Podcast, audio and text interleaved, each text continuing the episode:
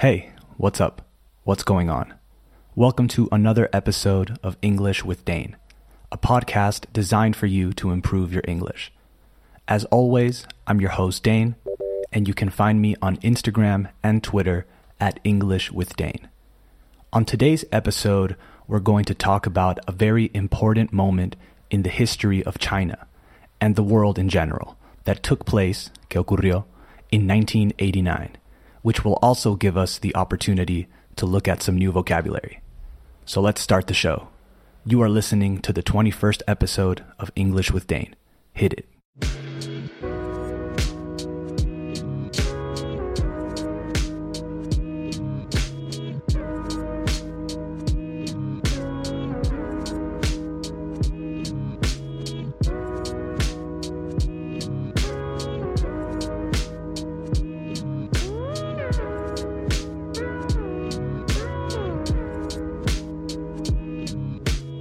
Okay, we have officially started the show. So let's start with our Today in History segment, where we take a look back in time to see what happened on a day like today, but many years ago. Let's check in with History.com to see what happened. Like I mentioned in the introduction, for this one we will go back to the year 1989. And the headline reads Crackdown at Tiananmen begins. Before we continue, let's talk about the word crackdown. In the form of a noun, a crackdown is a situation in which someone starts to deal with bad or illegal behavior in a more severe way. You can use it in a sentence like this The government has enforced a crackdown on crime over the last two years. It's one word, by the way, crackdown, altogether. You can also use it as a verb, and if you do, you have to separate it into two words. It's a phrasal verb that means essentially the same thing. An example The government is cracking down on crime. So you can use it in two ways as a noun altogether and as a phrasal verb by separating it. Okay, let's keep reading. It says With protests for democratic reforms entering the seventh week, the Chinese government authorizes its soldiers and tanks to reclaim Beijing's Tiananmen Square at all costs. By nightfall on June 4th, Chinese troops had forcibly cleared the square, killing hundreds and arresting thousands of demonstrators and suspected dissidents. Then later, on April 15th, the death of Hu Yaobang, a former Communist Party head or leader, who supported democratic reforms, roused some 100,000 students to gather at Beijing's Tiananmen Square to commemorate the leader and voice their discontent with China's authoritative government. Another quick vocabulary check roused. To rouse, spelled R O U S E, means to make angry or excited. So, in this context, the death of Hu Yaobang roused 100,000 students, right? It angered 100,000 students. Then it says, on April 22nd, an official memorial service for Hu Yaobang was held in Tiananmen's Great Hall of the People, and student representatives carried a petition to the steps of the Great Hall demanding to meet with Premier Li Peng. The Chinese government refused the meeting leading to a general boycott of Chinese universities across the country and widespread calls for democratic reforms. So they wanted to meet with the premier, right, the head of the government, but they were not allowed to.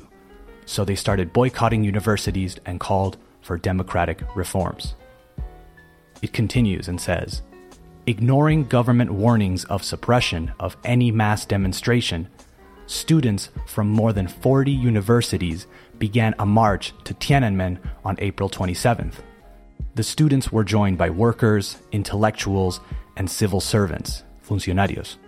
And then by mid May, more than a million people filled the square, right, the site of Mao Zedong's proclamation of the People's Republic of China in 1949. Then on May 20th, the government formally declared martial law, ley marcial, in Beijing, and troops and tanks were called in to disperse the dissidents. However, large numbers of students and citizens blocked the army's advance, and by May 23rd, government forces had pulled back or retreated to the outskirts of Beijing. The outskirts are the outer part of a city or town. You can say we live on the outskirts of Madrid, for example. Then on June 3rd, so today, with negotiations to end the protests stalled and calls for democratic reforms escalating, the troops received orders from the Chinese government to seize control of Tiananmen Square and the streets of Beijing. Hundreds were killed and thousands were arrested. To stall, by the way, spelled S T A L L, means to stop something or to stop the progress of something. Then it says In the weeks after the government crackdown, an unknown number of dissidents were executed, and hardliners in the government took firm control of the country. Here's an interesting word. It's one that I have never used, and I didn't really know about it until now. Hardliners, separated by a hyphen. A hyphen is un guion. So, what are hardliners? The hardliners in a group like a political party are the people who support a very strict set of ideas that are often extreme and who refuse to accept any change in them. The sentence in this case was, and hardliners in the government took firm control of the country. Then we have a little bit more context about how this event was received by the rest of the world. It says, the international community was outraged by the incident, and economic sanctions imposed by the United States and other countries sent China's economy into decline. By late 1990, however, international trade had resumed thanks in part to China's release of several hundred imprisoned dissidents. By the way, to be outraged is to be very angry, to be indignant. So, like I mentioned before, this was a very important moment in the history of China and history in general, and it produced a series of pictures that have become iconic. You have definitely seen these pictures.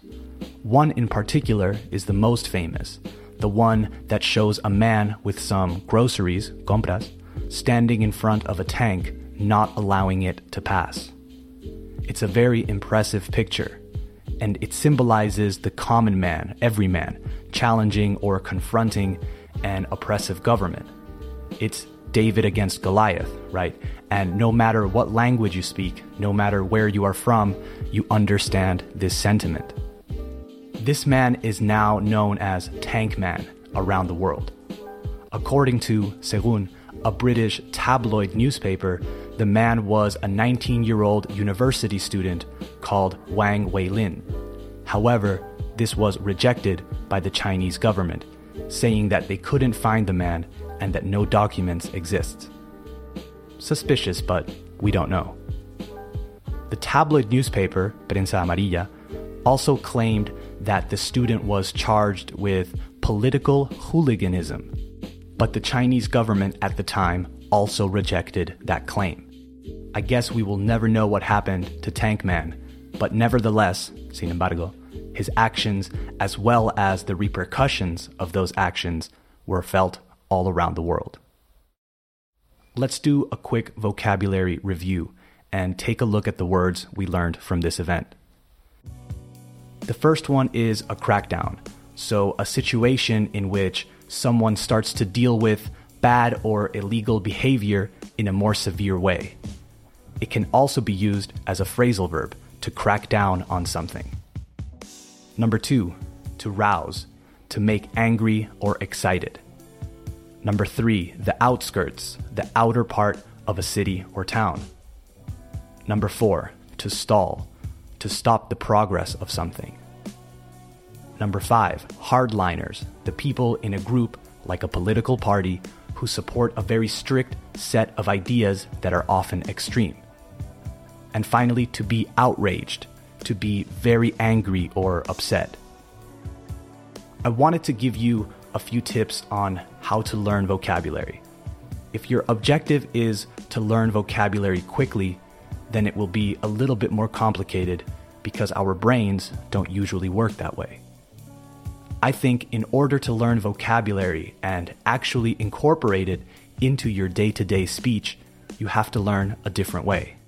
So I want to give you the same advice that I give most of my students. The most efficient way to learn new vocabulary is reading articles, news stories, blogs, etc., and actually taking the time to write down a few words that you don't know. You may have heard this before, but I find that people don't actually do it. So, open the Notes application on your phone, which you definitely have. Every phone has an app for this, and start your list. You can start your list with the words from today's episode. Then add a few words a day, and when you have a minute, look up the definition and write it down. It's great because you don't have to take any significant time out of your day to do this, and it makes a big difference. You would be surprised, te sorprendería, how many new words you'll learn every week. And the beauty of this method is that because you were reading an interesting article and because you took the time, te tomaste el tiempo, to look up the word, it means that it is more probable that you remember it. When people just tell you what something means, or when you look at a big list of vocabulary, it's more difficult to remember words because you don't have context. And when we do something that takes a bit longer, que tarda un poco más, and requires more effort on your part, like finding the definition and writing it down, our brains build a stronger connection, which makes it easier for us to remember things. It is better to learn 10 new words a week with this method than to try to learn 100 new words from lists that you found on Instagram. More is not always better when it comes to learning. Remember, the best way to learn English or learn anything really is to make your learning process more efficient. Unless you have an incredible memory, trying to learn those hundred words without context is going to be a frustrating experience. I'm sure some of you like that method though, and if it works for you, keep doing it. Sigue haciéndolo. But if you are someone who hasn't found success with that method, trust me, try making your own list and add a few words to it a day. Really, all you have to do is read an article, and I'm sure there will be at least a few words, maybe phrasal verbs, expressions, or words in general that are new to you. Remember, it's not a difficult thing to do. The difficult part is being consistent. Okay, that's the show for today. I hope you enjoyed it, and I hope it was useful. I'll be back on Wednesday with episode 22 of English with Dane and it's going to be a fun episode. A listener wrote to me and asked me to do an episode about accents, so I'm going to create an accent challenge. I'll compile examples of different accents from around the world, and you have to figure out or decipher where they are from. So follow me and write to me on Instagram and Twitter at English with Dane.